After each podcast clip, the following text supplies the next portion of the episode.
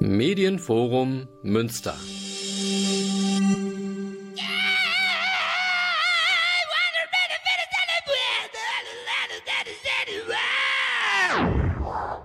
The Voice, das Vokalradio.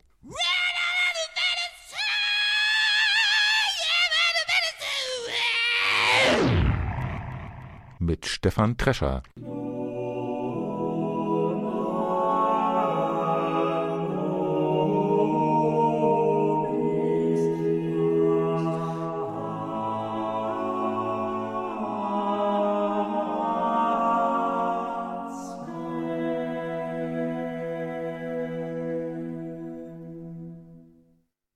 Damit herzlich willkommen, liebe Hörerinnen und Hörer, in dieser gar nicht friedlichen Zeit zur letzten Ausgabe des Vokalradios in diesem Jahr, die bei dem Erstausstrahlungstermin gar nichts anderes sein kann als eine veritable Weihnachtssendung.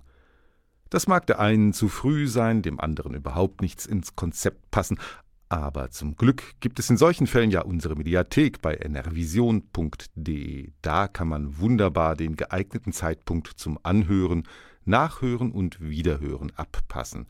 Und offenbar ist der jetzt. Nun also werden wir tief in die musikhistorische Schatzkiste greifen und mehr oder minder ausschließlich aus der frühbarocken Abteilung eine weihnachtliche Preziose nach der anderen hervorkramen. Um gleich mal mit einer Ausnahme von der Regel zu beginnen, Jan Pietersson Sveling ist zwar durchaus ein Komponist, dessen Wirken zum größeren Teil ins 17. Jahrhundert fällt, Stilistisch fällt es aber schwer, ihn dem Barock zuzuschlagen.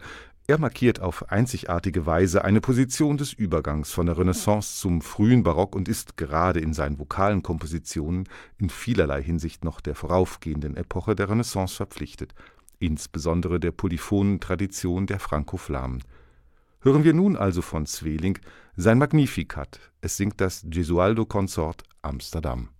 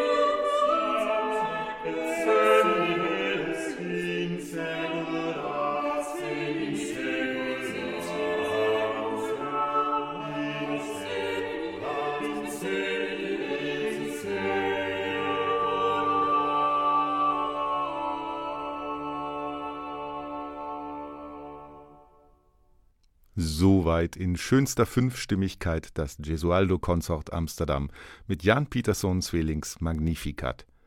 Geübte Hörer des Vokalradios wissen um diesen biblischen Text sicher bestens Bescheid.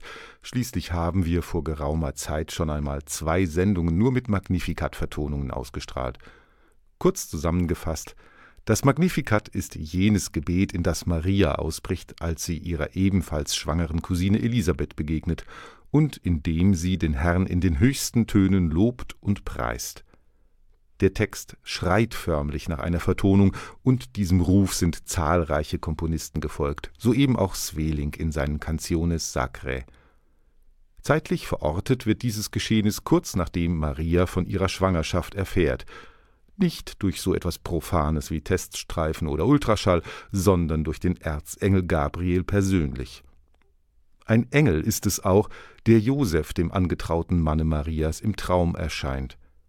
Der weiß bislang nur, dass er nicht der Vater des sich immer deutlicher ankündigenden Kindes ist und will deshalb seine Braut insgeheim schon verlassen. Da wird ihm beschieden, dass er nicht einfach der gehörnte Verlobte ist und ihr gefälligst seiner Frau auch zukünftig beistehen soll, immerhin wird er der Ziehvater des Erlösers der Menschheit werden. Diese im Matthäusevangelium überlieferte Szene hat ganz hinreißend Heinrich Schütz vertont, beinahe a cappella, nur mit ganz dezenter Begleitung.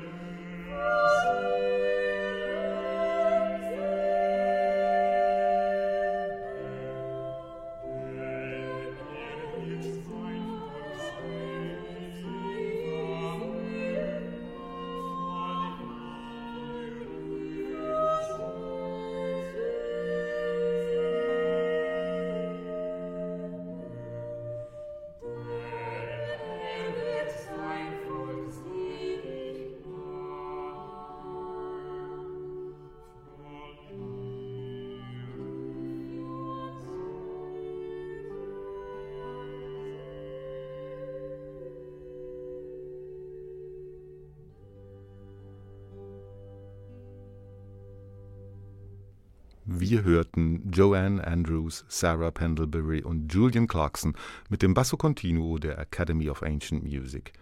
Sie sangen und spielten Heinrich Schützens Josef, du Sohn David. Und dann ist es soweit. Heute ist Christus geboren, auf gut Lateinisch Hodie Christus natus est.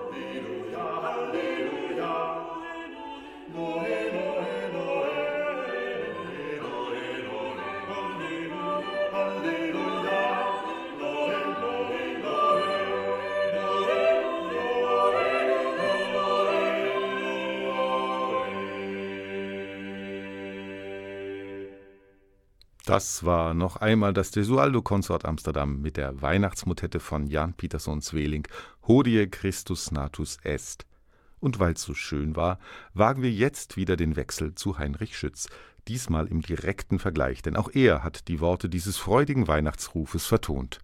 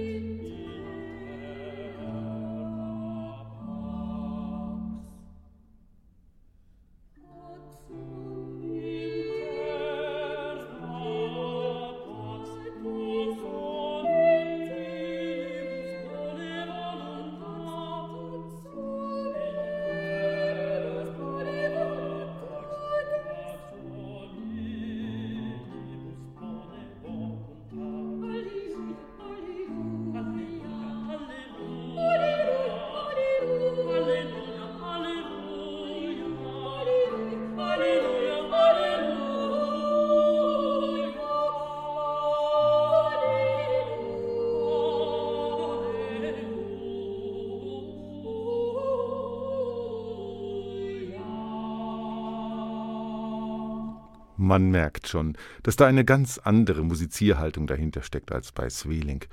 Das solistisch singende Individuum steht im Vordergrund, gewinnt die Oberhand über das polyphone Klanggeflecht und zwar besonders virtuos. Und wo hatte Schütz das gelernt? Natürlich bei den italienischen Komponisten seiner Zeit. In diesem Falle hat er sich sogar recht direkt bedient bei einem Ave Maria von Lodovico da Viadana. Üblicherweise orientierte sich Schütz aber am ehesten bei den Venezianern wie Gabrieli oder Monteverdi. Nicht verwunderlich also, dass der Weihnachtsjubel Tochter Zion freue dich bzw. Exulta filia Sion im folgenden Solostückchen von Claudio Monteverdi recht ähnlich klingt, nur vielleicht noch eine Spur virtuoser. Es jubiliert Christina Jonas. Exulta filia, exulta filia, exulta filia.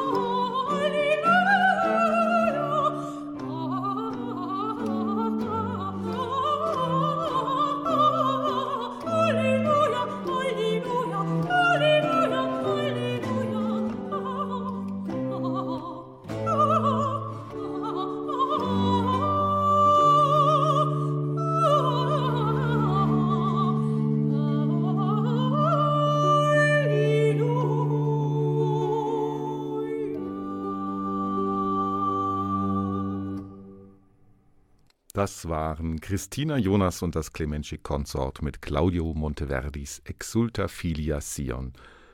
Der musikalische Weihnachtsjubel kann aber durchaus auch in großer Besetzung und mit der gebührenden Festlichkeit dargeboten werden. Dann klingt auch Heinrich Schütz wieder ein bisschen deutscher und weniger transalpin. Auf jeden Fall für seine Verhältnisse opulent, ja fast schon bombastisch. Hier kommen Chor und Orchester der Academy of Ancient Music in voller Besetzung mit seinem Das Wort ward Fleisch.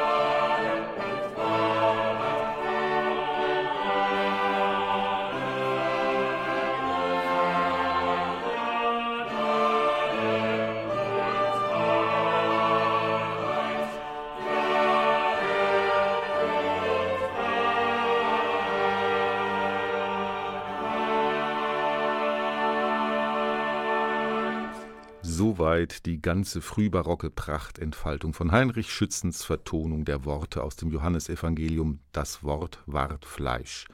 Hier interpretiert von der Academy of Ancient Music.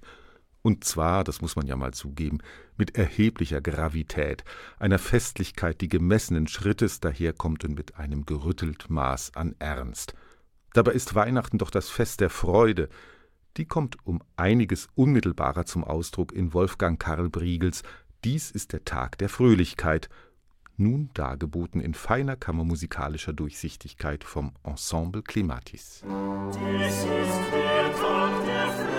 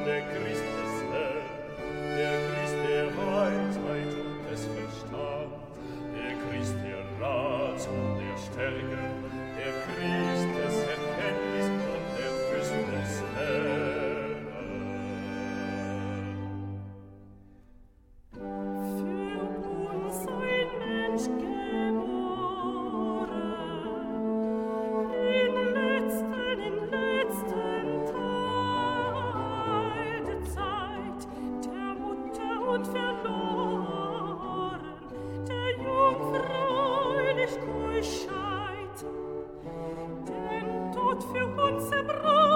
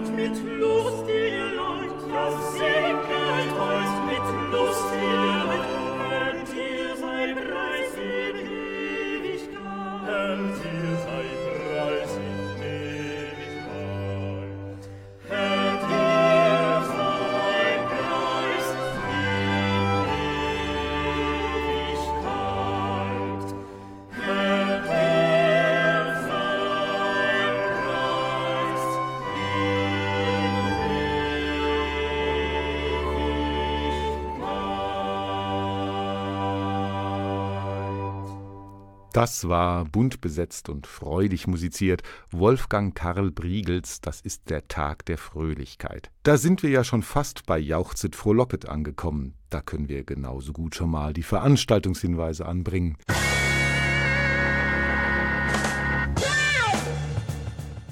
Veranstaltungshinweise.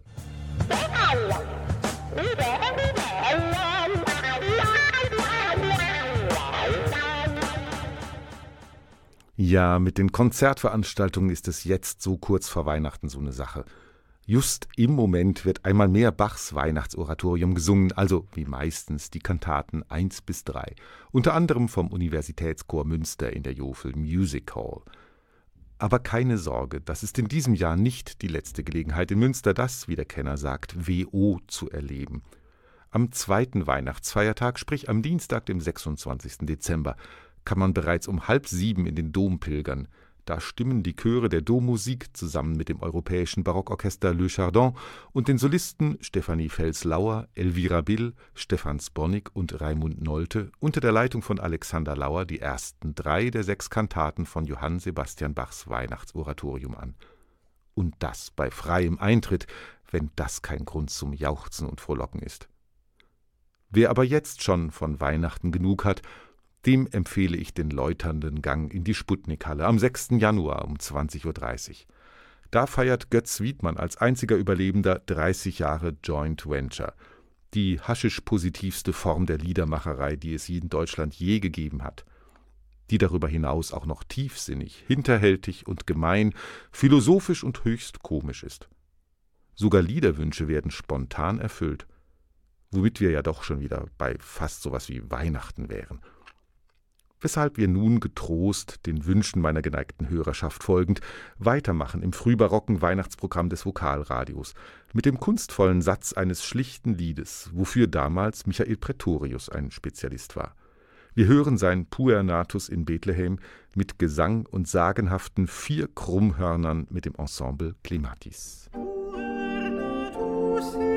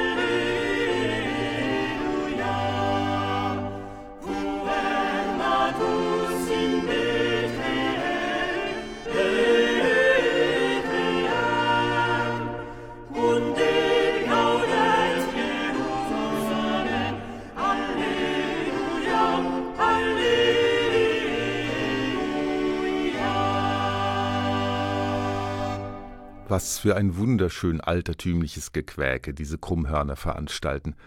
Zusammen mit dem feinen Gesang aber doch eine sehr ansprechende harmonische Angelegenheit. Das war das Ensemble Clematis mit Michael Pretorius Puer Natus in Bethlehem.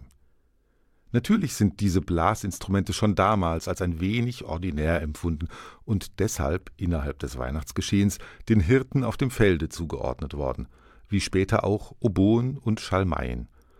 Und so schließt sich hier die fröhliche Pastorale von Johann Krieger nahtlos an. Ihr Hirten verlasset die finstere Weide, die außerdem im wiegenden Dreiertakt daherkommt, ein weiteres Charakteristikum für die mit den Schäfern assoziierten besonders volkstümlichen Anteile von Weihnachtsmusiken. Auch wenn die Sopranistin, hier Claire Le Filiatre, dann doch bald in höchst virtuose Koloraturen im Vierertakt ausbricht.